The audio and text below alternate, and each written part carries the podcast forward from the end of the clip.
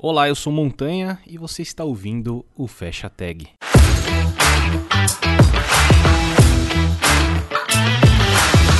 E a nossa convidada de hoje é a Letícia Nicole. E aí, Letícia, tudo bem? Como é que você está? E aí, tudo certo? Tudo certo. Nesse tempo nublado de São Paulo, que é uma doideira, mas tudo certo. É, do nada, né? Ficou nublado, tá mó sol, aí fica nublado. Sim. Isso que a gente tá no inverno, né? É, então. É, várias, várias, estações em um dia só, assim, né? Um dia faz calor, aí você vai, chove, né? Manda Pô, primeiramente, obrigado por aceitar o convite e gravar comigo aqui um episódio do Fecha Tag. E para quem não te conhece, por favor, se apresente. Boa. É, gostaria de agradecer né, o convite. Acho que vai ser bem massa esse papo. Bom, eu sou a Letícia Nicole. É, atualmente eu sou engenheira de software no Nubank. É, eu faço parte de um time chamado Mobile Platform, é, que é um time voltado a criar ferramentas e melhorar a experiência das pessoas que desenvolvem hoje o app do Nubank. Então, é bem legal poder estar ali fazendo ferramentas para pessoas desenvolvedoras, né, que às vezes parece mais simples, mas não necessariamente é. é então, vem sendo um trabalho bem, bem bacana aí ao longo desses dois anos que eu tô lá. Uh, sou Microsoft MVP, é, vai fazer quatro anos aí que eu tô no programa, então uma experiência bem massa. É, poder participar do programa, poder dar feedbacks e, enfim, estar tá ali próximo uh, dos times de produto ali da Microsoft. Ah, e acho que as outras coisas eu posso ir falando mais para frente, mas acho que alguns pontos que eu, que eu talvez a gente pode desenrolar mais para frente sobre cafés, meias, cervejas adoro falar sobre isso, então quem sabe aí a gente depois pega uns minutos para conversar sobre. Com certeza. Mas de forma geral é isso. Pô, beleza, pô, com certeza vamos falar. É a parte mais legal do, da conversa é essa. o negócio de ficar falando de trabalho, de, de empresa. É, né? falar de. Prefiro framework X ou Y, né? Não, não, não isso não. Isso não tem aqui, não. mas beleza, pô, fiquei curioso. Eu queria te perguntar, né, um pouco do passado e tal, mas eu fiquei curioso é, para saber desse trampo que é relacionado a meio que a uma dev experience, a gente pode chamar Exato. assim. Exatamente. Pô, legal. Como, como que é isso? Você já entrou é, é, no Nubank nesse time, com esse propósito, é, e como que é como que é fazer isso? Como que é esse dia a dia? Porque, ó, eu vou, eu vou tentar fazer um uhum. paralelo com o que eu, com o que tem na minha empresa no momento, né? A gente tem uma área é, que a gente chama de escalabilidade, uhum. E eu trabalhei num time lá voltado para front. Então a gente, pô, tinha a gente tinha um design system, é, tinha alguns repositórios focados é, em componentes de front, em regras é, de negócio pro lado de front e tal.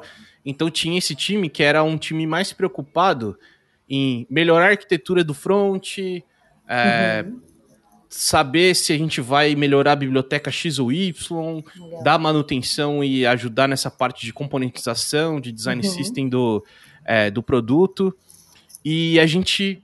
E de fato a gente chamava isso de uma dev experience, né? A gente uhum. é, não tinha. não estava trabalhando num produto em si, né? No, na parte nem B2B nem B2C da, da nossa empresa. Uhum. E, e qual que era a nossa maior dor? Né? Não dor, mas assim, qual que era o maior difícil para mim né, entender isso? É que era um time meio que não segue aquele padrão né, de, de time, de squad, de tribo, de, de você ter produto, ou você ter uma pessoa agile dentro do time, ou alguma coisa do tipo.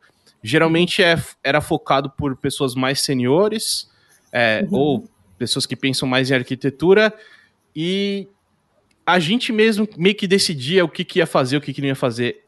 É assim que funciona no, no seu trampo também? Tipo, como é que você. Como é que vem essas demandas de coisas que vão melhorar dentro da, da Dev Experience do, do Nubank e, e como é que vocês lidam com isso? Acho que foram algumas perguntas, acho que vai ser legal compartilhar. Só dando um contexto, não sei se todas as pessoas que vão estar assistindo conhecem o termo de Developer Experience é, mas só para todo mundo ficar na mesma linha de conhecimento, né? Então a ideia de Developer Experience é que a gente tem ali, pensa no o X, né? No User Experience que a gente tem, famoso, já todo mundo escuta faz anos aí, então você se preocupar com a experiência da pessoa que vai utilizar aquele seu sistema, aquele seu aplicativo e tudo mais. É, e aí, quando a gente fala de Developer Experience, é como eu estivesse fazendo ali a fusão entre User Experience e os princípios de desenvolvimento, né? Então, como eu trago as boas práticas de desenvolvimento ligadas com usabilidade para pessoas desenvolvedoras. Então, só para todo mundo ficar na mesma, na mesma base. Então, é Legal. justamente isso, né? Quando a gente fala de developer experience. Uh, e, bom, hoje no nosso time, é, a gente está muito focado para o app em si, então uh, a gente se preocupa muito em como trazer melhorias para o nosso processo de CI/CD. Então, tá. Ah, é, tempo de perform, é, tempo de duração, né, do cycle time ali da, da nossa pipeline, é, quais testes eles a, a, pipeline vai rodar, porque quando a gente olha assim é a, a, a, escala, né, tipo a quantidade de testes, o tamanho do app, tipo é muito grande, né, são uhum. muitas coisas acontecendo e a gente precisa ter um tempo de resposta rápido. Então a gente não pensa só naquele momento que a pessoa está codificando, mas sim também o processo até ele chegar na loja, né, então Uh, são vários pontos, e aí, só voltando um pouco, saindo um pouco do, do meu time e falando mais do contexto é, geral, dentro do Nubank a gente tem outros times de plataforma. Então, quando você falou aí do, da, dessa galera que olhava ali para compo componentizar coisas, olhar para a parte front-end, se preocupar com essa parte de developer experience, é, a gente tem outros times dentro do Nubank que também ali estão, são os times horizontais, que a gente chama, né? Então, uhum. a gente uh, provê ferramentas uh, ah, para outros times. Então tem, ah, tem o time de que cuida só de Kubernetes. Então a galera cuida da parte de orquestração dos, dos nossos containers e tudo mais. A gente tem o pessoal que cuida da parte de observabilidade. Então criação de ferramentas para facilitar uh, a observabilidade dentro dos serviços, dentro dos apps e tudo mais. Então é, é, é muito massa ver que tipo a gente tem times responsáveis por algumas coisas específicas para justamente permitir que o time de produto se preocupe com o mais importante, que é entregar a feature para o nosso cliente. Né? Isso não quer dizer que, é, que tem esse. Tipo, ah, é o time de DevOps. Tipo, uhum. não, não é o time de DevOps.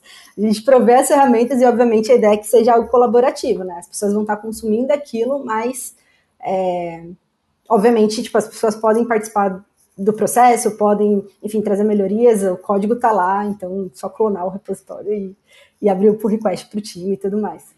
É, mas enfim, mas voltando sobre as decisões, então respondendo acho que ao outro ponto que você falou sobre ah, como a gente uh, né, prioriza as coisas, como a gente recebe o backlog, uh, tem alguns pontos, é muito mais, eu acho que acaba sendo muito mais difícil, porque é, você priorizar coisas, porque você está falando diretamente com as pessoas desenvolvedoras e elas têm as prioridades delas. Então, Exato. Tipo, você não tem meio que um ponto focal, né? Tipo, ah, tem ali o, o product owner ali do, do daquele projeto, daquele, enfim, daquele negócio ali para você é, poder conversar diretamente. Então, uma das práticas que a gente faz são as entrevistas com os nossos clientes. Então, é, de X em X tempo, a gente uh, pega uma pessoa de algum time de produto, seja ela uma pessoa engenheira ou não, porque a gente entende que algumas coisas que a gente faz acaba impactando outras pessoas de outras áreas. Então, ah, a gente tem uh, o product manager, a gente tem uh, business architect. Então, a gente conversa com pessoas é, de, enfim, de perfis diferentes para entender de tipo, ah, como é que está esse processo? Então, uh, um ponto que eu vou trazer de exemplo é ah, a gente conversou e conseguiu entender numa conversa que não ficava claro quando um pull request uh, ia, enfim, para produção, né? Ia para as lojas. Então, tipo, putz, eu abri meu pull request, eu sei que a gente tem o nosso processo de release train, mas eu não sei quando é que ele, se ele já está na loja, se ele não está, para quantos por cento está. É, e isso a gente pegou numa, numa entrevista com um desses, né, desses clientes, né, uma dessas pessoas desenvolvedoras, e falou, putz, real, né? Tipo, é um negócio simples que a gente te, consegue rastrear tudo isso. Tipo, ah, esse pull request está nessa versão do app. E a gente fez uma, uma forma com que isso ficasse mais visível. Então, a gente, é, através dessas entrevistas, a gente vai pegando ali alguns insights de quais são as maiores, as maiores dores e, obviamente, quando é algo que incomoda muito, as pessoas, elas vão, tipo, vezes as pessoas diferentes vão trazer o mesmo problema, e aí com isso a gente co consegue priorizar é, é, de uma forma mais clara, assim, de tipo, putz, é, realmente isso aqui é mais importante nesse momento. E, obviamente, a gente também olha é, internamente, né? A gente fala assim, a gente brinca que a gente olha para a nossa própria developer experience, porque é, às vezes, que nem tem algum, alguns trabalhos, e, e, e, aí eu gosto bastante de falar de release train, que era, era o ponto que a gente estava fazendo, tipo, nos últimos meses, aí a gente olhou muito para isso, que era conseguir deixar o processo 100% automatizado. Então, tipo, é, a gente tem lá a release candidate, uh, e essa versão vai ser a versão que vai para a loja. Então, tinha alguns passos ali que eram feitos manualmente pelo time por limitações da própria Google, da própria Apple, e a gente poder fazer um trabalho de automatizar, tipo, para o nosso time não precisar tocar nisso, tipo, não quero ter intervenção humana, não quero, tipo, ficar com medo de fazer o submit lá achando que eu tô fazendo besteira. Então, tipo, a gente olha até isso, tipo, obviamente traz benefícios para as pessoas de fora do time, mas também agrega muito para o nosso time. É, mas de forma geral é assim que a gente hoje olha para as nossas priorizações, né? Vai muito dessas é, entrevistas e, e também a gente vai sentindo, né? Às vezes, putz, a gente quer olhar mais para a parte de feature flag.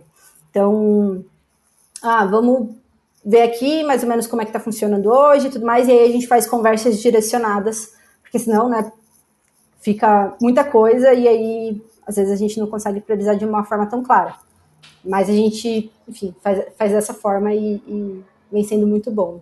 Pô, legal. E vocês. É legal essa parte de automatizar e. É, é um pouco da essência da programação, né? Do programa, da, da pessoa programadora de, de você tentar fazer menos coisas manuais, né? Então eu entendi bastante que, tipo, o seu, o seu time ou a sua área é bem requisitada para resolver alguns desses problemas e, e parte desses desses problemas, vocês falam, pô, como que a gente vai fazer alguma coisa aqui para eles não precisarem mais chamar a gente, né? não precisar mais depender da gente nisso. Né? Basicamente né? isso. É. Pô, que legal, muito bom. Pô, e vamos puxar um pouco então é, da sua história aí, um pouco do começo. Como é que você pô, começou aí com tecnologia? Como é que você começou a, a mexer com isso? Foi. Tem, temos histórias diversas aqui no Fecha Tag. Temos histórias de pessoas que começou ali no, com computador em casa, uhum. com, sei lá, com a família tendo computador, ou com pessoas que pô, viram isso na faculdade. Tivemos histórias aqui até de pessoas que, pô, trabalhavam com vendas, aí depois, pô, de muito, de muito tempo assim, falar, ah, voltou a fazer tecnologia, porque de alguma forma se conectou com o computador de alguma uhum. forma e, pô, começou a fazer isso. Como é que é a história da Letícia aí no começo? meu interesse assim por programação é, começou quando eu estava no ensino médio ainda. Eu fiz é, ensino médio técnico, então na época chamava de processamento de dados. Então, tá. É, é, foi é até muito louco porque, coincidentemente, essa semana, acho que foi ontem, na verdade, eu estava vendo que saiu da, da Ana Neri, e aí ela tem uma história um pouco parecida, que ela, enfim, fez ensino médio técnico, teve ali o o purrãozinho ali do, do pai e tudo mais. Então, meu pai também teve um, um, papel aí interessante. Minha irmã já tinha feito ensino médio técnico. Uhum. E meu pai sempre viu como, tipo, tecnologia é o futuro. Então temos meu... pais, pais visionários é, aqui. Exato. e é muito louco, porque meu pai é, tipo, totalmente fora da tecnologia. Meu pai é químico. E minha mãe é professora. Então, assim, totalmente diferente. E meu pai fala assim, vai para tecnologia e eu falei assim, pô, pai, queria ser química. Não, mentira, não queria não. mas achei, achei interessante. Mas, mas enfim, teve, teve grande influência, assim, por parte do meu pai e também pela minha irmã, que já tinha feito, enfim, ensino médio técnico ali e tinha curtido. É, hoje ela trabalha na área de tecnologia, mas não como desenvolvedora, tá mais na parte de gestão. É, mas foi, foi ali, então, que começou um, um pouco desse interesse, assim, de tipo, putz, legal, tô fazendo ensino médio, mas já tô fazendo algo não sei, que parecia produtivo, de tipo, putz, eu escrevo uns negócios aqui na tela e algo acontece. Tipo, que legal, que bacana. Então. De cara, é... você gostou já disso? Ou você achou meio. Eu achei muito meio... massa. Não, eu achei muito massa. De poder. É... Enfim, né, aquele momento de entender, começar com lógica de programação e, tipo, entender caraca, se eu fizer isso, isso, isso, acontece isso, e aí você começar a realmente programar. Eu lembro que na época é, eu comecei até, até com, foi, se não me engano, foi Java. E no finalzinho do ensino médio comecei a ver algumas coisas de C Sharp, mas foi bem pouquinho assim, é, foi mais, mais Java mesmo. E eu vi que isso fez muita diferença quando eu fui decidir que faculdade eu faria, assim. Então, acho que logo no segundo ano ah, do ensino médio, eu já tava do tipo, ah, eu quero, quero seguir essa área, assim, gostaria de fazer. É, me identifiquei, assim, tipo, ah, legal, acho que vai ser massa fazer essa faculdade. Eu fiz análise e desenvolvimento de sistemas. E, enfim, tipo, aí começou a, pa a paixão, assim, de, putz, legal programar. Já comecei a entender que, tipo, putz, não gosto muito dessa, dessa stack, então, tipo, eu, eu vou confessar aqui que eu, eu né, tava ali estudando Java e eu não era muito fã de Java, assim. É, não era muito fã, assim, mas é, fiquei muito feliz quando eu fui para a faculdade e consegui ver que existiam outras linguagens de programação, enfim, eu, foi até, eu lembro que eu tive web, tive, enfim, programação desktop, tive programação mobile, tive uhum. parte de IoT, então foi bem legal poder, uh, enfim, né, ver, ver, essas diferentes possibilidades que... Isso, que isso é o bom da faculdade, né? É. Tipo, a gente tem uma discussão hoje em dia é, sobre faculdade. Não sei qual é a sua opinião sobre isso, se você quiser falar também, mas a gente tem bastante essa discussão, né? Fazer, não fazer faculdade, é, se vale a pena, se não vale e tal. Mas um negócio legal da faculdade é esse, né? Um ponto bacana é uhum. é esse que você comentou, do tipo. A faculdade é superficial, gente, né? Tipo, na, uhum. você não vai entrar na faculdade e vai, pô, entrar de cara numa tecnologia ou, ou em algo mais prático. É muito mais teórico. Sim. E e mais superficial no sentido de você vai olhar um pouco de cada coisa, né? A minha foi bastante isso também. Eu, ao, ao contrário de, de algumas pessoas também, no, no seu caso também, que, tipo, é, fez um curso técnico ou já aprendeu. É, passou por linguagens, né? Tem gente que, por exemplo, passou por Delphi, COBOL, aí Java, C. Cara, eu nunca fiz nada disso, assim. Eu, eu inclusive, eu tenho até um certo receio de falar que eu sou programador. Eu, eu falava que eu era desenvolvedor. É, porque eu nunca tive essa base, base de programação, uhum. né? Só que na minha faculdade eu fiz design de interface, né? Eu era web designer na época, então eu queria uhum. fazer alguma coisa voltada para design, mas eu não queria fazer design gráfico. E, e ciência da computação para mim era um negócio, nossa, deve ser muito trevoso, é. sabe? Deve ser muito, muito foda. E e aí eu fiz uma chamada de design de, de, interface, e é legal que ela foi bem ampla, igual você falou, do tipo. Uhum. É, teve semestre que eu aprendi fotografia, eu aprendi legal. audiovisual, né? Aprendi a mexer com câmera. Teve semestre que eu fiz web, teve semestre que eu fiz jogos, teve semestre que eu fiz IoT, né? Arduino, teoria do som. Então, tipo, cada semestre era uma parada diferente, assim, né, Sim. né? Voltada é, para design de algum tipo de interface, né? Uhum. Então, pô, isso, isso eu acho legal da faculdade, você ter essa essa noção, né, de essa introdução de vários papéis, vários assim, né? Igual você falou que você teve. É, exatamente. E eu lembro até que, putz, eu tive aulas de redes, aula de infra, e eu vi aqui, putz, era legal, mas não curtia tanto. Então, assim, uhum. ah, talvez eu não quero seguir para essa parte. Então, realmente, é exatamente isso que você falou, né? Você vai começando a ter uma visão geral e falando, tá, para onde desses assuntos aqui eu acho mais interessante, mais relevante para talvez seguir, estudar mais e, e, e, e, etc. E até um ponto que você comentou sobre é, ciência da computação, é, eu escolhi fazer análise e desenvolvimento de sistemas, que foi de dois anos e meio, justamente porque eu não queria ficar quatro anos na faculdade. Também então, nunca fui fã de faculdade, não. Então, Ser assim, honesto. É, é, então, é porque eu já queria começar a trabalhar, fazer meu estágio e, enfim, colocar meio que em prática aquilo que eu estava aprendendo, até porque eu tinha que pagar a faculdade, então uhum. não, não, daria para, talvez, esperar ali quatro anos para começar, talvez, pensar no estágio e tudo mais. Então, o análise de desenvolvimento de sistemas foi algo que, tipo, realmente ajudou de começar a ter uma noção melhor do mercado e, e, e até foi muito louco, porque tinha um professor que tinha uma empresa, né, um, uma software house, e aí ele tava, tipo, pegava os alunos para estagiar uh, na empresa dele. Então foi muito massa, porque, tipo, putz, comecei a, fac a faculdade, acho que deu, tipo, três, quatro meses, eu já comecei meu, meu primeiro estágio. Então foi muito legal. massa, tipo, ter essa oportunidade e, e levar ali em paralelo a faculdade com aquilo que eu fazia no dia a dia. E aí até se falou do Delphi, tipo, nesse meu primeiro emprego, tipo, eu cheguei a trabalhar com Delphi, com VB, então, assim, acabei aprendendo outras, outras stacks que nem eram as que eu, enfim, estava vendo na faculdade e tudo mais. É... Até mais antigas que a faculdade. É, até mais antigas. Mas foi bem, bem interessante, assim, já ter essa oportunidade de, de seguir com a faculdade e com o trabalho, né, com o estágio é, em paralelo, assim, obviamente foi pesado, tipo, conciliar todas as coisas, mas, putz, me ajudou muito a, a conhecer melhor o mercado e ver para onde é que eu queria seguir mais para frente, assim. É, porque imagina, ó, estudar, trabalhar e ir na cervejada, tem que, né? É, olha, mas. Ia ficar pequeno, né? É. Só tem um detalhe que, tipo, eu morava a duas horas de distância é, do trabalho e depois mais uma hora do trabalho para a faculdade. Então, eu gastava muito tempo, assim, em trajetos, assim. Então, era... A cervejada não, quase não existia, porque essa, eu era essa pessoa cansada, assim, de, tipo, zero ânimos, era... Enfim, mas mas passou, passou. Deu, sim. Deu, deu, tudo certo. Você me lembrou quando.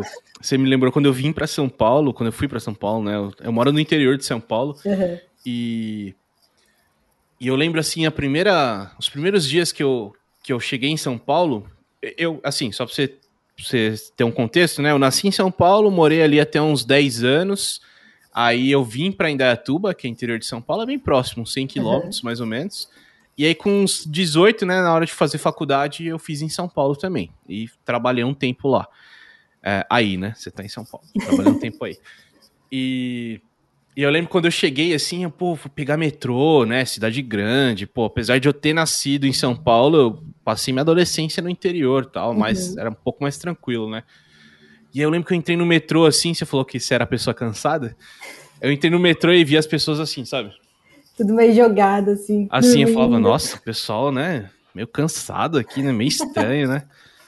Pô, não é tão cedo, né, o pessoal tá tudo, todo assim. Cara, acho que não deu, cara, não deu, deve ter uns 15 dias. 15 dias era eu, assim, ó. Era você. Assim, assim, ó, no metrô. pegando é. um trem, um metrô de manhã já assim, morto, já, nossa, Sim. São Paulo é embaçado. É, era tenso, tipo, eu lembro quando eu saía da faculdade, fazia faculdade à noite, e eu tinha que sair certinho às 11 horas, porque se eu saísse mais tarde, talvez eu não conseguisse pegar o último ônibus. Então, assim, era um negócio meio, meio intenso, assim, né?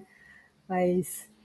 Mas, mas é. Mas, mas tá bom, né? Mas tá bom. É, mas tá bom. Pô, e que, e que stacks você curtiu mais? Que você falou lá que você aprendeu Java, um pouco de C Sharp na Facu, estagiou ali com um Delphizão, um VB.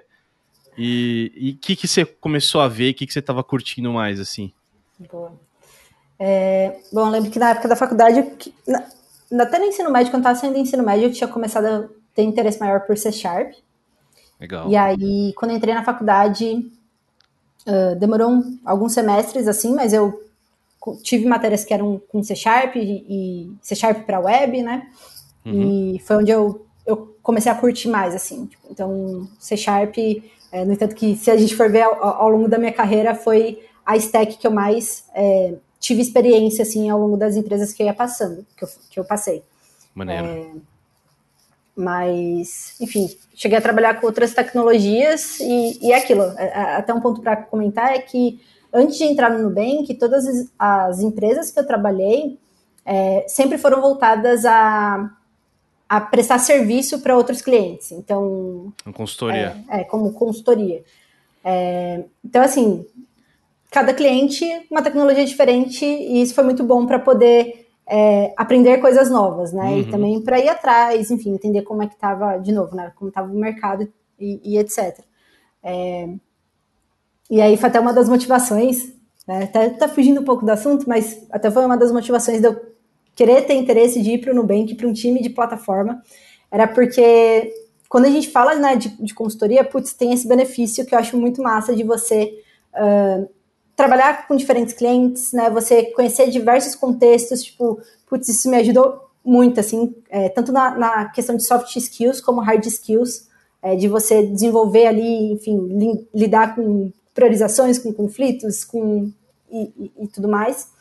É, mas eu falo, quando a gente trabalha em consultoria, principalmente para essa parte que hoje eu tra trabalho, que é a plataforma, é muito difícil você convencer o cliente. Então, é, antes de entrar no Bank, eu estava trabalhando já com mobile fazia um tempo. E, putz, ah, quero fazer um processo de automação do seu processo de CI/CD. Né? Então, vamos construir as pipelines, vamos fazer.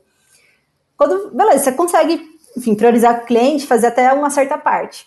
Mas depois daquilo, dificilmente você vai conseguir entre criar uma nova feature, né, priorizar uma feature e priorizar, uh, não sei, você otimizar o tempo da sua pipeline, possivelmente vai ser é, você criar uma feature ao invés de olhar para isso, né? Obviamente Sim. porque tem o orçamento é menor, o cliente às vezes não vê valor nisso. É, então, é aquilo, consultoria você vai até um certo ponto, né? Depois daquilo você não consegue evoluir ou até mesmo acompanhar né, a, o, o, desfecho daquilo. Tipo, ah, o que, que aconteceu? Tipo, Total. Né, o que está acontecendo? Então, foi até um dos pontos de me. Eu fui especificamente para o Nubank para entrar nesse time de mobile platform, porque era o que eu me interessava e eu queria ver, né? Tipo, como é? Como é eu poder ser essa pessoa que está ali no dia a dia olhando para isso e me preocupando com isso, né? Então, foi uma experiência bem, bem interessante, assim. Acho que consultoria me ajudou muito a, desenvolver várias skills, tipo, que eu acho que ajudaram para minha carreira como um todo. Mas poder né, agora trabalhar especificamente com plataforma, assim, tem sido uma experiência muito massa. É, mas, né, passei aí por, né, só, só finalizar minha, minha, como é que foi a carreira ali. Então, uhum. eu fiz o estágio, né, o meu primeiro estágio ali com VB, Delphi. É, cheguei a trabalhar com ali no finalzinho a Spinet MVC, tá. é, que já come, tinha começado o hype ali de, da galera para essa parte de webs, a MVC e etc. É, e aí depois fui para uma outra consultoria, porque eu, eu, eu tipo, é aquilo, né? Você vai aprendendo mais e falando, putz, agora eu quero mais. Então, eu vou para outra empresa que eu falei, putz, acho que aqui eu vou conseguir evoluir outras outras skills aqui, vou conseguir, enfim, né? Sair um pouco daquela zona de conforto, né? Que estava sendo já, porque, ah, era a faculdade, era o mesmo, a mesma empresa, tipo, eu encontrava as mesmas pessoas, tipo, meio que estava naquela bolha aqui, naquela zona de conforto, então acabei Sim. indo buscar novos desafios. É, enfim, tive várias experiências na segunda empresa. E aí, um ponto que eu, eu gosto de falar, que foi muito bom e muito ruim, é que nesse tempo que eu já estava meio que finalizando a faculdade, é, eu comecei a ter aquela síndrome do, do, impostor ali e comecei a achar que programação não era para mim. Uhum. Então, foi um mix de será que programação é para mim? É, versus será que eu não gostaria de aprender outras coisas? Então, foi um período que eu decidi ir para a área de gestão de projetos. Então, foi, foi meio que um mix de feelings ali de tipo, putz, talvez programação não seja para mim e Vamos tentar outra Você coisa. falou que a sua irmã faz isso, né? Faz, minha irmã faz Se, isso. Isso foi, foi, teve uma certa influência, você acha isso? Ah, eu acho Você que Você olhar a sua irmã, ela já trampava com isso nessa época? Nessa época ela já, já trabalhava com isso, é... mas eu, eu não vi como influência, assim, acho que foi mais uma... Talvez uma válvula de... Não, não válvula de escape, mas, tipo, olhar e falar, putz, eu sou eu vejo que eu sou boa em coisas que são mais relacionadas a soft skills. Então, eu, eu, gosto de conversar com as pessoas, ver priorizações e, enfim, algumas coisas que eu via que, tipo, eu era melhor quando eu estava programando do que do que quando eu estava programando, enfim. Exato. E aí, Pô, e essas skills são excelentes. É, principalmente para programar, né, para pessoas programadoras, assim. São skills excelentes. São skills de, de liderança, né, que que são é. excelentes. É porque a gente. É legal você falar isso porque às vezes as pessoas pensam que, pô, ou você é cavernoso lá, vai programar, né? É. Tipo, Mr. Robot, assim, ó, com a toquinha, pá, e não sai da tela. Exato. Ou você é, putz, toda articulada, uma pessoa articulada que fala com todo mundo, e aí você vai virar, sei lá, gestão. É, então. Mas não é, cara. Eu acho que Pô, você ter essas, você ter essas soft skills juntos com, a, com as hard skills é, é o, é o pacote completo, é Exatamente. maravilhoso. Exatamente. Então, assim, é, eu lembro que eu, quando eu decidi para essa parte mais de gestão, assim, falei, ah, vamos ver qual é, e se eu curtir, beleza, se eu não curtir, a gente vê o que faz. E aí eu lembro que eu fiquei, sei lá, nove meses na empresa, assim, não foi, foi pouco tempo. E era uma agência, então, loucura de agência com você querer fazer gestão das coisas, tipo, não funcionava muito bem, assim, né? Tipo, ah, legal, quero, vamos priorizar aqui, mas era para ontem, então, tipo, né? Não tem muito, assim, muito o que fazer.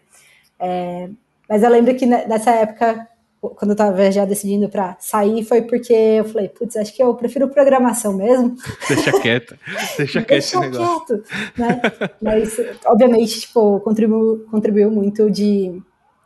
Enfim, né, é exatamente que, que a gente comentou, né, de, tipo, desenvolver esse lado que, para quem estava no início de carreira ali, né, não tinha conseguido desenvolver ainda, então... Sim. Com Pô, certeza... programação é difícil. É, todo tô... ano a gente pensa em vender o coco na praia, né? Fala assim, Exato, vou largar é, esse negócio. Exatamente. É, vou vender dia. coco na praia. Exatamente. é, mas aí eu, enfim, aí eu entrei na Lambda 3, que acho que algumas pessoas talvez que, que escutam aí conheçam. Talvez, não sei se você conhece, não tem mais. Conheço, já conversei ah, com o Giovanni Bassi. Ah, legal. Né? Boa. Eu, eu, eu, tinha um podcast, o Dev na Estrada, né? Então eu conversei uhum. com ele uhum. lá. Legal. Pô, um dia eu vou chamar ele aqui também, no Fecha Tag, acho bem legal a gente trocar uma ideia. Uhum. Mas faz tempo que a gente não conversa, eles também têm um podcast lá, né, do Lambda 3. Sim. Bem maneiro.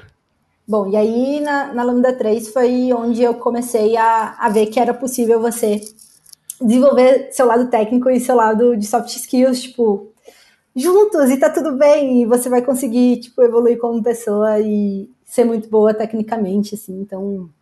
Legal. É, foi, foi muito massa todo, todo o aprendizado que eu tive lá e toda a evolução que eu tive E lá é stack.net, não é? Exato, a maioria das lá, coisas lá. Lá é, a, a maior parte tem, tem muita coisa, acho que até, tô, saí de lá faz dois anos, mas, enfim, acho que as coisas talvez mudaram um pouco, mas, enfim, acho que a Lambda acabou sendo conhecida por, é, pela coisas Microsoft, né, stacks Microsoft, mas, obviamente, eles trabalham com, com outras stacks. Eu mesmo, quando estava lá, cheguei a trabalhar com React Native, então a gente fazia o, ah, o do cliente usando React. É, mas foi lá também que ali que eu comecei a curtir mobile. Então, né, foi aquilo. Quando apareceu a oportunidade de mobile, eu falei, putz, já estava estudando, já estava indo atrás, então Xamarin Tipo, putz, bora, vamos. Aí uhum. React Native, vamos.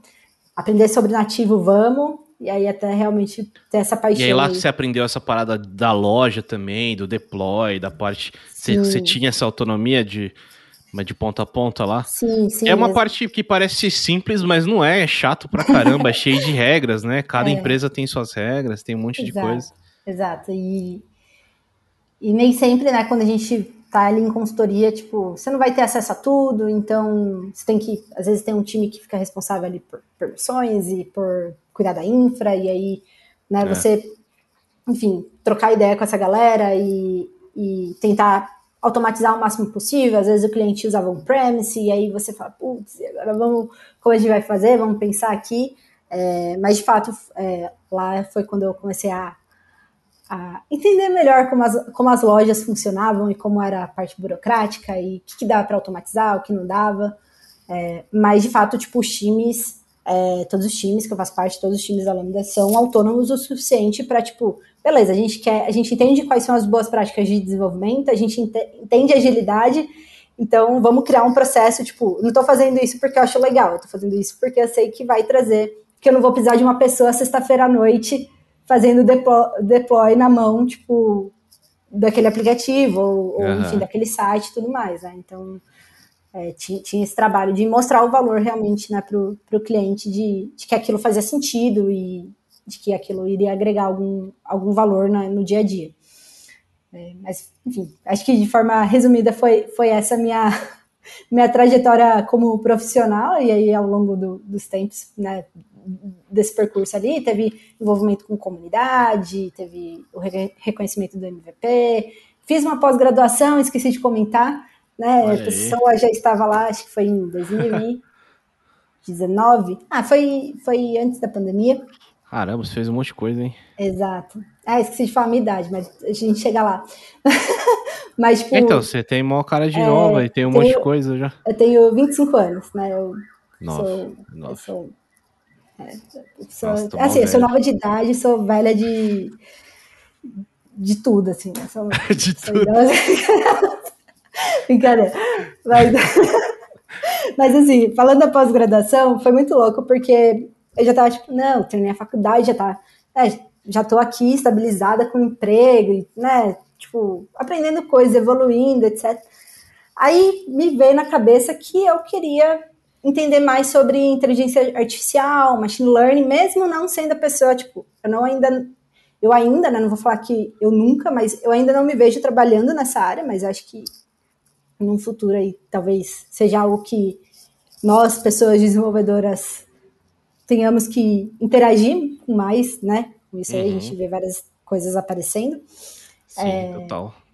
E aí eu falei, ah, queria aprender sobre isso. E foi meio tipo, quero aprender, mesmo não trabalhando. E aí eu fiz a pós em inteligência artificial e machine learning. Foi uma experiência bem legal, assim, de tipo. Já, ah, com, já com experiência, já, enfim, entrar, estudar, né? Tipo, começar a estudar, começar algo novo e trocar ideia com pessoas que já estavam no mercado ali. Então, foi muito louco ver, tipo, pessoas da área da saúde fazendo essa pós-graduação, porque elas iam aplicar aquilo no dia a dia, assim. Então, pegar pessoas em contextos diferentes também. Eu falo assim, acho que a, a pós-graduação ela ajudou é, tanto nessa parte de conhecimento, de você, enfim, de eu aprender coisas que eu nem imaginava, é, mas também, tipo, fazer esse networking, de conhecer outras pessoas, conhecer outros contextos, conhecer outras histórias, assim, com certeza é, esses contatos, assim, foram, foram muito interessantes para mim, assim. Uhum. Mas aí fiz a pós-graduação, não trabalho com, com IA ainda, né? Quem sabe um dia, mas foi uma experiência bem, bem massa, assim, poder é, fazer isso, assim. Quanto tempo é isso? É um MBA? Foi um, é, um MBA foi um ano e meio. Um ano e meio. Foi presencial? Foi antes da pandemia? Foi presencial, aí o finalzinho pegou o começo da pandemia, aí a gente começou a ter as aulas remotas, então era uma bagunça, porque obviamente ninguém tinha se preparado para isso. É, imagina. então, mas, mas rolou, assim. Mas foi. A maior parte do, do tempo da minha pós foi presencial. Foi no ano de 2019 ali. É, acabou sendo presencial. E aí o, o comecinho ali de, de 2020, que já estava para terminar, né? Ali no meio de 2020. Só que aí teve a pandemia. E aí continuou remoto. Boa, boa. Depois vamos conversar sobre isso. Eu tenho, tenho dúvidas sobre MBA também. Boa. Mas, pô, e falando em stack, só pra gente fechar essa parte da stack que, que você usa mais hoje? Porque você trampa mais ali no, no pipeline, na parte de DevOps. Você largou o C Sharp, não gosta mais de C Sharp? Não, gente, olha, C Sharp é sempre meu amor, né? Não vivo sem, mas hoje é, eu falo, eu brinco que eu trabalho com uma sopa de letrinhas, assim, então... Imagina. É, hoje o app, ele tem diversas stacks, então a gente tem Java, Kotlin, Objective-C, Swift, tem um pouquinho de TypeScript por conta do React Native e tem Dart por conta do Flutter. Então hoje o app ele tem todas essas uh, stacks dentro né, de, de, um app só. Então a gente, querendo ou não, a gente tem que entender, pelo menos saber a, a leitura, né? Não sou master blaster em todas as, essas uh, tecnologias, mas a gente acaba lidando, né? De vez em quando mexer em alguma parte do app, olhar para uma parte do app. Uh, para a parte das pipelines, a gente usa Jenkins, então a gente mexe muito com Groove e com Bash, Shell mesmo, então você vai ali, linha, linha zona de comando na veia. É, e como a gente tem um CLI uh, ah, nosso interno, a gente fez ele em Dart. Então, hoje eu acho que tipo, a maior parte das coisas acabam mexendo muito com Dart. Dart. Né? Porque enfim, a gente quis criar uma ferramenta que fosse uh, uma linguagem mais comum para as pessoas que desenvolvem hoje o app, né? Então, tipo, ah, a gente legal, a gente tem um CLI, a gente provê essa ferramenta, mas a gente quer que as pessoas, pessoas sejam capazes de entender o que o código faz ou contribuir. Então, é, o Dart, né, por conta do Flutter ali, estava mais próximo, então a gente é, acabou optando por, por usar ele. Então, acho que hoje as principais uh, linguagens assim que, que eu uso no dia a dia são essas. É, e é até engraçado, né? Porque todo mundo fala, ah, closure, Nubank closure, tipo. É, é verdade, né? então a gente não, não mexe assim, obviamente, às vezes aparecem coisas, mas não, não é a stack principal ali do nosso time hoje. Então é bem, Acho que no começo louco. era, né? É. Então é bem louco isso. Nunca Olhar tinha visto, do... nunca tinha visto, nunca tinha visto o Dart. Legal. Nossa. Tem, tem web, tem mobile. Tem, tem tudo, é. Parece um pouco de JavaScript. Não parece? É um pouco de tudo, é. É uma maravilha. Top tá falando assim que é baseado. Aqui, tá falando. Tem, a, tem o estilo, a sintaxes de estilo C. Que beleza. que alegria. Muito bom, muito bom. Pô, você falou aí de, é, de agência e de consultoria. Pô, eu te entendo nisso daí. Eu, antes de entrar na GUP, que é onde eu tô hoje, eu trabalhei numa consultoria e, e é o que você falou, assim, pô, foi muito bom. É, é muito legal. Eu trabalhei numa empresa, para uma empresa do Vale do Silício lá, então todo o hype de, nossa, empresa no Vale do Silício, que top. É, trabalhei com pessoas excelentes. É, mas realmente, eu tinha, você tem aquela sensação de tipo, pô, a empresa era excelente, né? O cliente, né? A empresa também. É, o cliente fazia você, pô, tentar se sentir 100% parte daquilo, porque uhum. É, apesar de ser uma consultoria, os times eram mesclados, né? Então, uhum. eu trabalhava num time que tinha tanto pessoas da consultoria quanto pessoas do cliente. Geralmente, produto era da parte do cliente, design era da parte do cliente, é, as partes gerenciais também, uhum. é, de agile e tal, era tudo da parte do cliente. E e eles faziam de tudo pra gente se sentir parte daquilo, mas no fundo você sabe que você não é, sabe? Então, tipo, essa, essa era. Isso era foda. Esse era um sentimento é, complicado, assim, que tem em consultoria, né? É, que quando eu entrei na GUP hoje, é totalmente diferente, que é um. Pô, você se sente parte do negócio, do produto. Sim. Você não se sente uma pecinha que você pode ser trocada a qualquer momento. Apesar de que eu não tô falando que ah, ninguém é insubstituível, não tô falando isso, todo mundo é substituível. Mas de Sim. fato você se sente parte do negócio, você vê que ah, o que você fala e faz realmente faz a diferença ali uhum. no negócio, sabe? É um pouco Sim. meio. É, meio blazer falar isso do tipo, ah, se sentir dono, vestir a é. camisa, até toda, toda startup gosta de falar esses termos, uhum. mas realmente tem um pouco disso, de você se sentir realmente parte do negócio ali, do produto, Sim. de você estar tá revisitando o produto, né? Eu trabalhei bastante tempo em agência também, uh, trabalhei quase uns cinco anos em agência, e foi muito bom, porque era uma época que eu estava aprendendo muita coisa, então foi muito bom.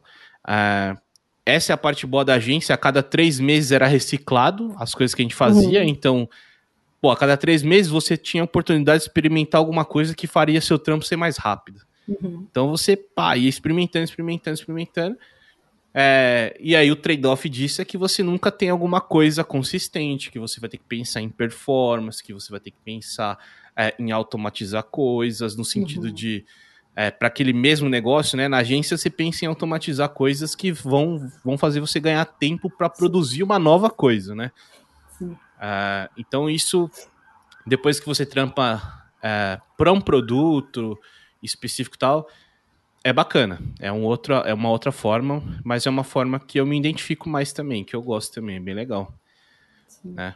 É, eu, eu, eu eu venho me identificando mais, assim, né? Porque, de fato, acho que são fases também, né? Tipo, Exato, são fases. Fases da, da, carreira, assim.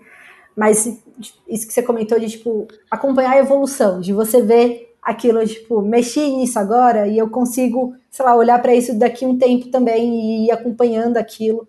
É. Que, que, quando você tá na consultoria, às vezes você não, né, não tem nem como, acabou o projeto. Tipo, é outro time que vai olhar, o time do cliente que vai olhar para isso agora. Então, tipo, você, você tá entregando seu bebê ali, tó, é. cuida bem, tipo, então realmente é, é, acho que é uma outra experiência, mas que acho que ambas agregam muito assim para a carreira. Maneiro. Pô, Letícia, vamos falar um pouco agora sobre, sobre seus hobbies aí, coisas que você faz é, no seu tempo livre. Espero que hoje você não pega, não pegue duas horas de ônibus para é. mais uma para estudar, que tenha um pouco mais tempo para cervejadas. Mas me conta aí o que, que você gosta de fazer, o que, que, você, o que, que você faz aí depois do trampo, o que, que, você, o que, que você curte fazer? Boa. É, não, eu falo, graças a Deus, é, não preciso mais pegar duas horas de, de transporte público, gente. Ainda bem, tipo. Principalmente consigo, agora, consigo, né? É, eu tenho. Agora eu consigo não, não pegar duas horas de. É, principalmente agora com o trabalho remoto, então maravilhoso. É. Adorei. Mas né, tirando todos os problemas de pandemia, né, que eu falo assim, eu, eu adquiri hobbies durante a pandemia que talvez não sejam muito bons, assim, né, eu, até começando a falar das coisas que eu faço, então, fazer drinks, né, eu, sou, eu fui a pessoa que fala assim, não, beleza, bora fazer drink, por que não, né, porque essa vida tá ótima, a gente faz o quê? A gente gente, não bebam assim, tá, mas, enfim. Não eu, bebam eu, assim, já tá é, se entregando já. Assim. Não, mas é, brincadeiras à parte. Essa foi uma das coisas que, que eu já curtia, e aí, com a pandemia, comecei a ver vídeos e falar assim: ah, deixa eu tentar, que foi fazer drinks. Então, é, hora. talvez se alguém vier aqui em casa vai tomar um susto de, tipo, olhar a quantidade de bebidas alcoólicas que tem, mas, tipo, gente, não consumo isso todo dia, é só porque, sei lá, é aquilo, né? Você faz, você fez um armarinho em casa, assim, é, você abre. Você é, chega, tem um barzinho, é, assim? Acumuladora de bebidas, assim, né, a pessoa. é, tipo, você bebe, Letícia? Não, só tá ali, bonito, ficou bonito ali. Mas às vezes eu tento, não dá certo na maior parte das vezes o drink, fica totalmente diferente do que eu vi no vídeo, mas a gente, né, a gente vai aprendendo. Olha aí, tem todo um tutorial aí, então. É, é, a gente tenta, a gente tenta.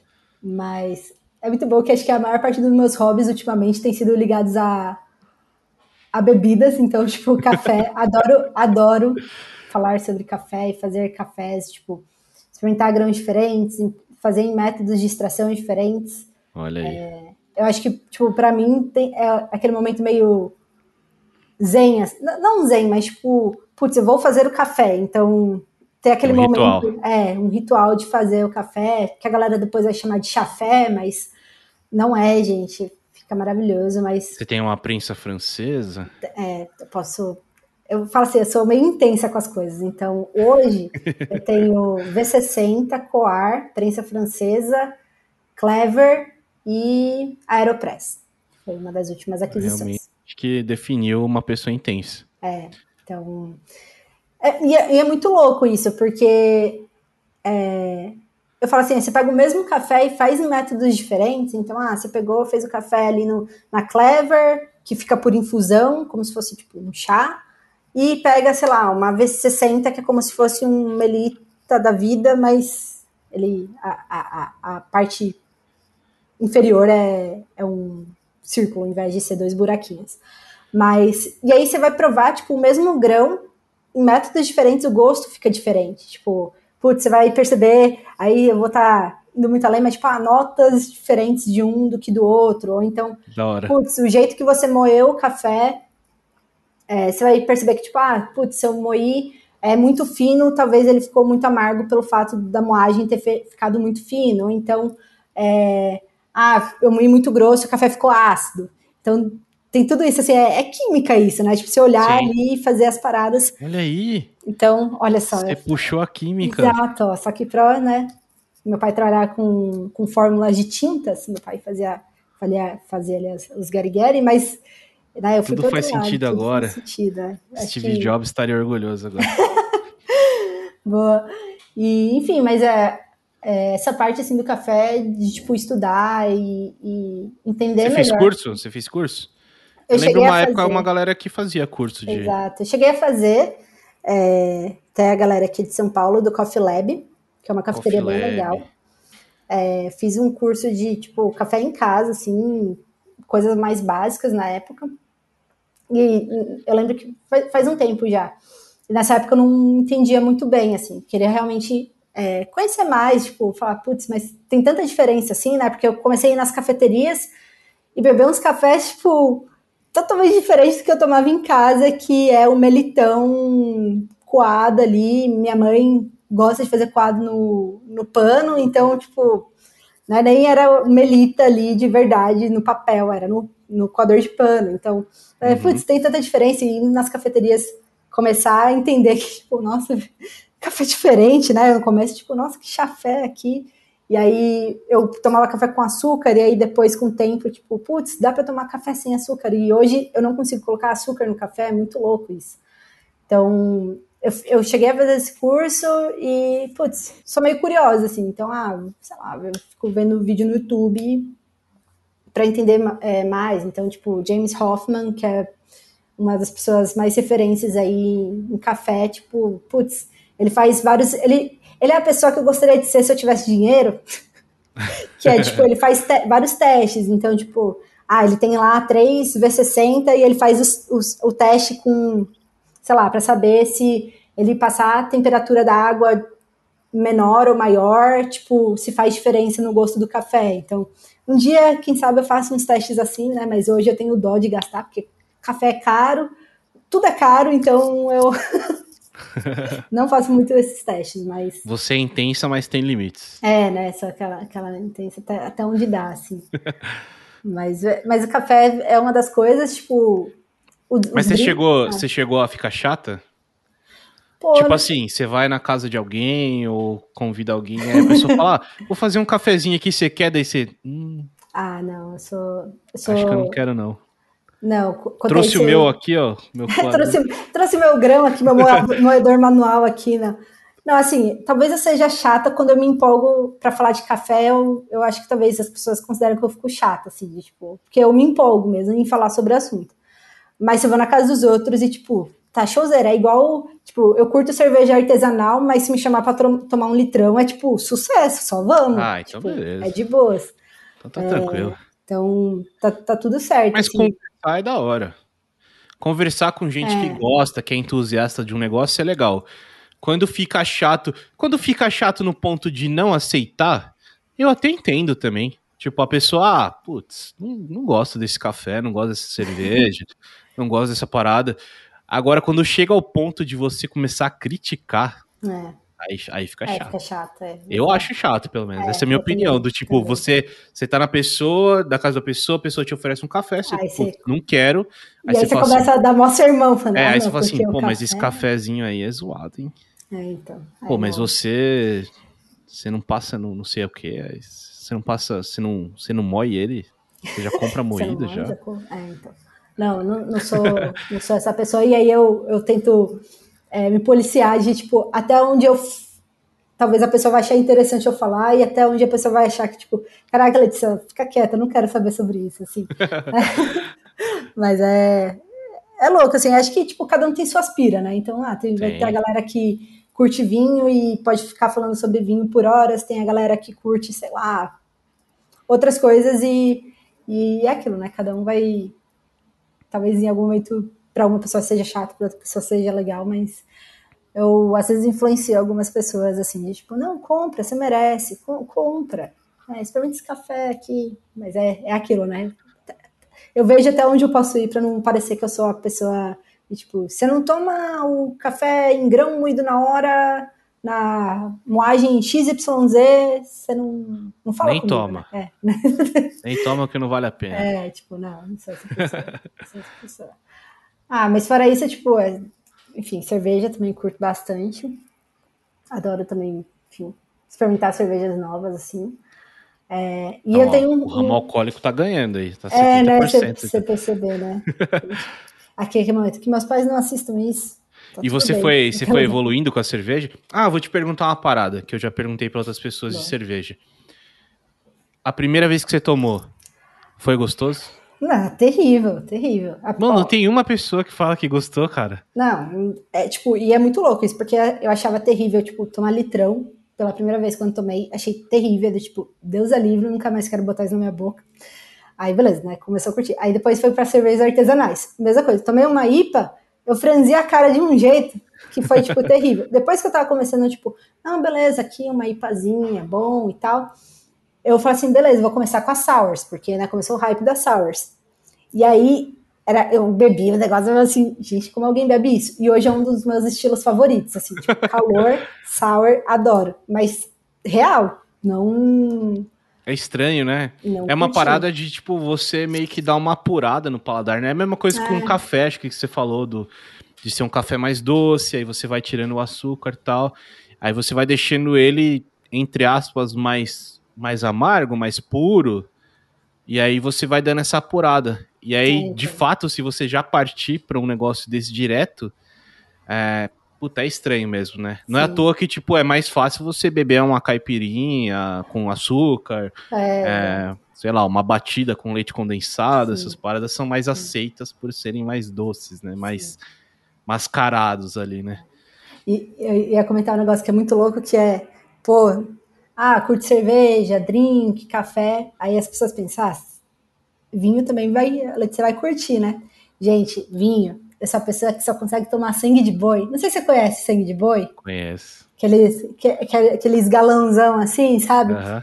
Gente, eu tenho paladar infantil para isso, porque eu não consigo, eu não consigo beber outro vinho que não seja assim, tipo, o vinho tem que ser doce. Porque se tem não for doce. doce. eu não consigo beber. É muito é, louco então. isso. É louco, porque é, é o mesmo princípio, é, né? exato. Do tipo, tipo vinho melhor, mais puro, é o mais é o seco. É, então. É aquele aí... que você bebe e faz. Eita, esse é, aqui tá. Exato. Então, assim, a gente né, tem paladar infantil para umas coisas, para as outras você vai evoluindo e as coisas. Mas quando eu era. Do, você me lembrou de uma parada, quando eu era adolescente, com certeza era sangue de boi, que é o que o bar usava. É, a gente bebia uma, bebia uma bebida de vinho. Sabe aquele. Sabe aquele. É, como, como, que é o nome, gente? Aquele galãozinho de um litro de suco de laranja, assim? Não sei se você já viu. Ah, tipo um potinho de, é. de, de, suco de laranja de um uhum, litro. Aquilo uhum. com vinho Caramba. e e, e, tipo, meio congelado, assim. Era um negócio meio raspadinha de vinho. Raspadinha de vinho. Puta, era muito bom, velho. Era muito bom. Era muito casa, maneiro isso daí. Mas eu, eu pulei a parte de cerveja, sabia? Eu é. pulei. Eu pulei, daí eu passei dessa fase aí que. Porque assim, a maioria das pessoas que eu, que eu pergunto é isso. Pô, se primeira vez. Ah, outra pergunta para você então, só para eu conseguir concluir essa minha teoria. Você tomou sua primeira cerveja onde? Na facu, no, no bar ali da facu, na adolescência? Foi, foi nessa época? Foi na época da faculdade, já no final da faculdade, porque, né, eu tenho 25 depois anos. Dos então, busão. Depois... eu lembro de não ter, com a galera, assim, eu lembro de não ter curtido, assim, acho que foi tipo um, sei lá, nem lembro que cerveja foi, mas foi algum litrão da vida, assim. Mas eu, eu, lembro que eu não curti, assim, eu dei um gole. Sabe que é muito que você fica até com vergonha de falar que você não gostou? Que você vai uhum. fica tipo. Você quer ser aceita socialmente ali, ali, né? né? É. Foi, foi exatamente ah. isso. É, então. Eu, eu pulei essa fase. Eu não tive essa fase, porque boa parte da minha. É, dessa minha adolescência, dessa minha parte também da, da facu, é, eu tava tomando remédio, um remédio forte e tal, de uhum. espinha. Ah, e eu não podia tomar bebida alcoólica. Uhum. Então eu meio que pulei essa parada, sabe? E uhum. aí depois, quando vou, eu fui tentar também, voltei a sair e tal, é, putz, eu não curti. Aí eu falei, ah, não quero isso daí não. E, e, eu achava é. ruim porque cerveja era, entre aspas, barato, sabe? Tipo, Sim. ah, eu ia no lugar, pô, pede uma caipirinha aí. Caipirinha era 15 conto. E, cerveja era 3 é. reais. Tomava um litro.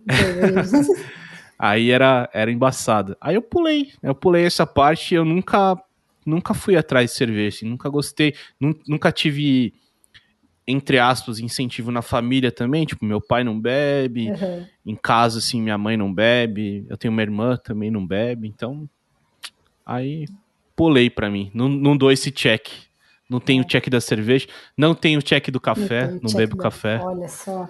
A gente pode mudar isso, Carlos. É. Ouvir a palavra do café, que a gente faz um só sobre café. Não, mas é legal, acho legal, acho da hora, eu acho interessante esse tipo de coisa. Quando a pessoa manja do negócio assim e gosta de falar, é muito legal ouvir, né? A é. pessoa é entusiasta. E, e, eu acho legal experimentar algumas coisas, mesmo se for para falar que não é legal depois. Sim, sim. Uh, eu fiz um eu fiz um episódio aqui com a Vanessa Tonini. Uhum pô, no final ela começou a me falar de umas paradas que eu conhecia ela antes já, né? Até antes de trabalhar na, na Kaelon. É, e ela começou a me falar umas paradas de é, óleo essencial. Uhum. E, cara, eu não sou uma pessoa que gosta de namastê, uhum. astrologia, qualquer coisa esotérica, qualquer coisa do tipo. Não sou uma pessoa ligada com isso. Eu falei, pô, interessante. Aí eu comprei uns olhinhos aí dar uns cheirinhos em casa. Nossa. Não cheguei Olha no nível só. dela, né? Que ela, pô, ela manja de, de todos os olhos, o que que funciona, o que, não é funciona. Que funciona né? Também acho too much pra mim. Mas eu comprei, comprei um um difusorzinho, ó.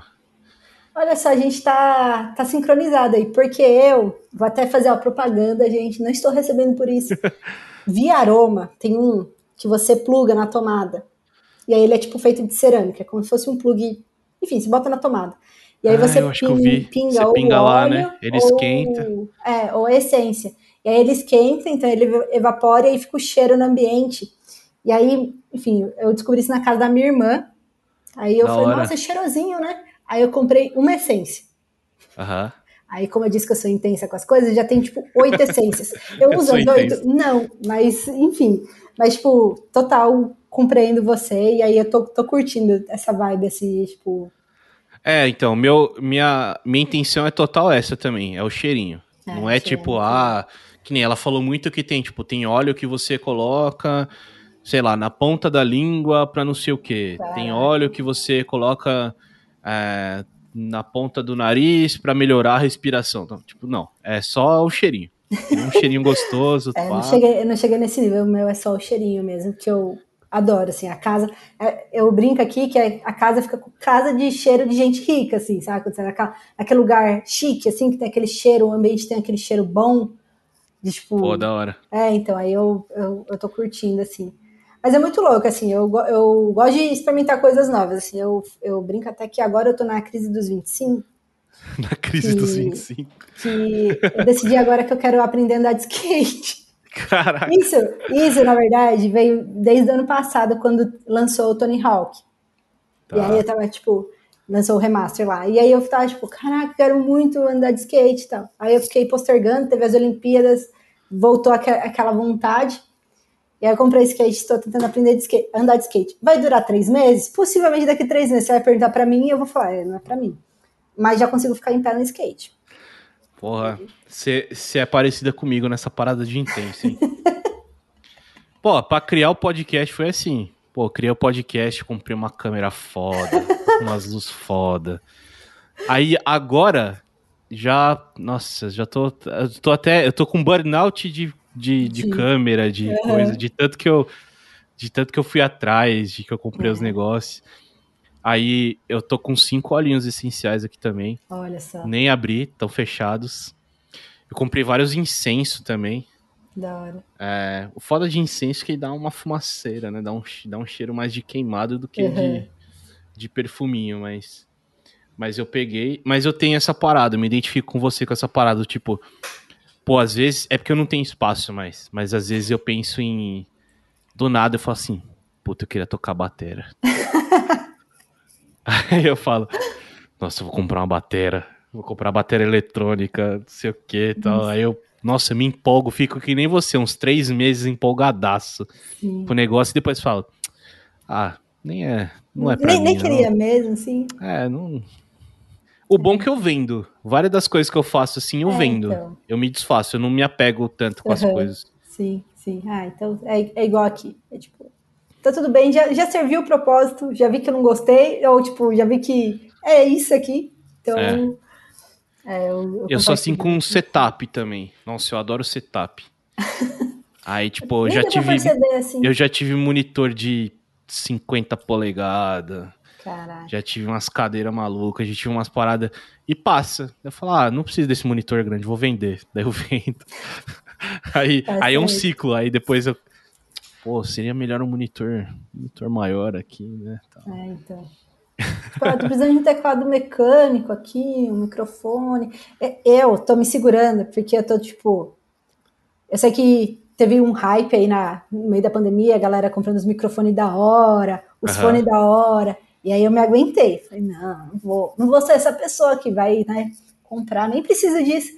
Aí agora tá começando a vir a vibe de, tipo, e se eu tivesse uma stand-up desk com um microfone da hora? E, tipo, isso porque eu nem gravo vídeo, assim, né? Tipo, eu, tipo, eu participo às vezes de Mas evento, você, mas... você vai encontrar alguma coisa e fala assim, hum, mas. Fala que é melhor pra saúde, né? Você trabalhar de É, pé então. algumas horas por dia. Sim. É, então. P- Poderia estar trabalhando de pé, não estou porque a mesa não permite, né? Então, eu, eu falo assim, é, sempre pensa assim, quando você estiver na dúvida, você fala, você merece. Eu adoro falar isso para as pessoas. Porque eu, tipo, não, Você compra, merece. você merece. Você merece. Compra, você não tá gastando dinheiro, compra pra você. Isso é perigoso, mas. Pô, e se, e se, para uma última pergunta, então, se você. Qual, qual que é o seu, o seu hype agora dos seus três meses? Ou qual que poderia ser seu próximo hype aí dos três meses? para você gastar Pô. uma fortuna. Pô, boa pergunta. Ó, o meu hype tá sendo ainda skate, né? Que, porque sim. Eu tenho um hype recorrente que é meias. Tenho coleção de meias. Que da hora. Meias coloridas. Tem até uma thread no Twitter com a foto das minhas meias. Depois, quem quiser ver, eu posso deixar o link. É, mas aí agora que eu tô me segurando é com, a, com uma stand-up desk, assim. Tipo, passar um link, uns links para você que eu tenho guardado. Olha só. E aí eu comecei a ver, assim, vi que, tipo, ah, tam, tam, vende a mesa, mas não vem com tampo, aí você tem que comprar o tampo à parte. É. E aí tem, aí você vê, né, tem o que é manual, que você vai pela manivela ali, aí tem o que, o que vai, né, pô, vou ter que ficar girando a manivela para subir, né, já que eu comprei um negócio, comprar. Aí, aí começa, né? Essas variações. Ah, e tem um negócio que grava as posições que você quer. Tem até quatro memórias ali. Tem aí o peso, fico, peso é, suportado. Então. E aí, enfim, e aí é aquilo, você vai ver, você passa tipo duas horas olhando pro negócio que. é. E é foda porque vai de mil a cinco é, mil, né? Então, é uma loucura, assim. negócio extremamente caro. Então, não sei, talvez, quem sabe, seja o meu, meu próximo hype aí que eu tô considerando que vai ser bom para saúde, assim, que, né, pô, com muito tempo sentada, né, trabalho remoto aí, quem sabe. Ah, é da hora. Você e merece. Aí, é, Você então merece. eu mereço, né, eu mereço, tipo, e, e, e, tipo, aqui tá tudo vazio ainda, só tem, tipo, uma ring light, sapatos, precisa preencher, né, esse espaço. Precisa preencher. Né, porque Vamos preencher aí, ó. Precisa né? preencher com uma câmera, um microfone. Com uns LED aqui, né? Uns. LEDs. Talvez. Não, eu não, eu não peguei o hype dos LEDs, olha só. uma hype. TV, talvez a gente possa mudar. O monitor pode ser uma TV de 55 ser, polegadas. Né? É, ó, então. É só é, pensar que você merece. É, pensar que eu mereço. E a gente vai e compra, assim. Mas é, é exatamente Maneiro. isso. Muito bom. Espero ver você nos próximos meses aí, trabalhando de pé, tá? Trabalhando de pé, boa. Boa. Então, beleza, Lichis. Pô, é isso. Pô, passou muito rápido. Espero que você tenha gostado aí. Foi muito legal saber um pouco da, da sua história, do que, que você. de como você começou, dos seus trabalhos, de, do que, que você faz hoje, de como é seu trampo hoje, dos seus dos seus hobbies aí, das bebidas alcoólicas. E, pô, bem legal. É, eu acho muito legal essa, essa conexão. Para mim, essa última parte é a melhor que tem, da gente saber dos hobbies das pessoas, como Sim. elas são, o que elas gostam. É, eu já conversei com umas par de pessoas aqui, todas são diferentes e é tão legal quanto, é, apesar de ser diferentes, eu consigo me identificar com várias coisas, sabe? Isso, uhum. isso é muito maneiro, isso, isso é muito legal. Queria deixar o espaço final aqui para você, pô, falar o que você quiser divulgar alguma coisa, Boa. suas redes sociais, o que você quiser Boa. aí, fica à vontade, o espaço é seu. Massa. Bom, queria agradecer pelo convite, foi bem massa o papo. Se você quiser chamar depois para falar sobre café, a gente fala só sobre café. Aquelas... não, não, não, sim, não, sem pressão, sem pressão. É, bom, mas é isso, gente. Depois, se vocês quiserem saber sobre a thread das meias, eu, às vezes lá no meu Twitter eu falo sobre café posto umas coisas lá, falo umas besteiras, falo sobre programação, organizo evento, palestra, então assim. Twitter, né? Estamos aí. Acho que é o meu principal meio aí, LinkedIn também, quem quiser ser mais corp aí. Então, estamos aí. E é isso. Fechou. Então, beleza. Pô, de novo, obrigado, Letícia. Obrigado você que está escutando. Se você está só escutando o Fecha Tag, saiba que também estamos no YouTube. Então, você pode ir lá acessar youtube.com.br fechatag ou procurar fechatag lá na busca.